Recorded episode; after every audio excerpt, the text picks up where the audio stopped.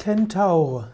Kentaur, auch geschrieben mit C oder Z und dann ausgesprochen als Zentaure oder auch Centaurus, sind Sagen, ist eine Sagengestalt aus der griechischen Mythologie. Die Zentauren sind Gestalten mit Pferdeleib und mit menschlichem Oberkörper. Die Zentauren gelten zum Teil als Nachkommen von Ixion und Nephele, N-E-P-H-E-L-E, e, aber es gibt auch den berühmtesten aller Zentauren, Chiron, C-H-E-I-R-O-N. Dieser war ein Sohn des Kronos. Chiron gilt als ein großer Weiser. Chiron gilt auch als die Manifestation der Weisheit. Und so können die Kentauren ganz unterschiedliche Formen annehmen und sie können unterschiedliche Aufgaben haben. Es gibt Kentauren, die instruierend sind, wie zum Beispiel der Chiron, der hat Achilles gelehrt und den Achilles erzogen und hat dafür gesorgt, dass Achilles zu einem sehr guten König wurde. Es gibt Kentauren, die geholfen haben gegen wilde Tiere.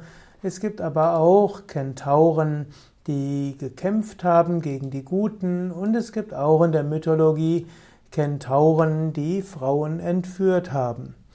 Die bekanntesten Kentauren sind also Cheiron, C-H-E-I-R-O-N, Nessos, N-E-S-S-O-S und Polos, P-H-O-L-O-S.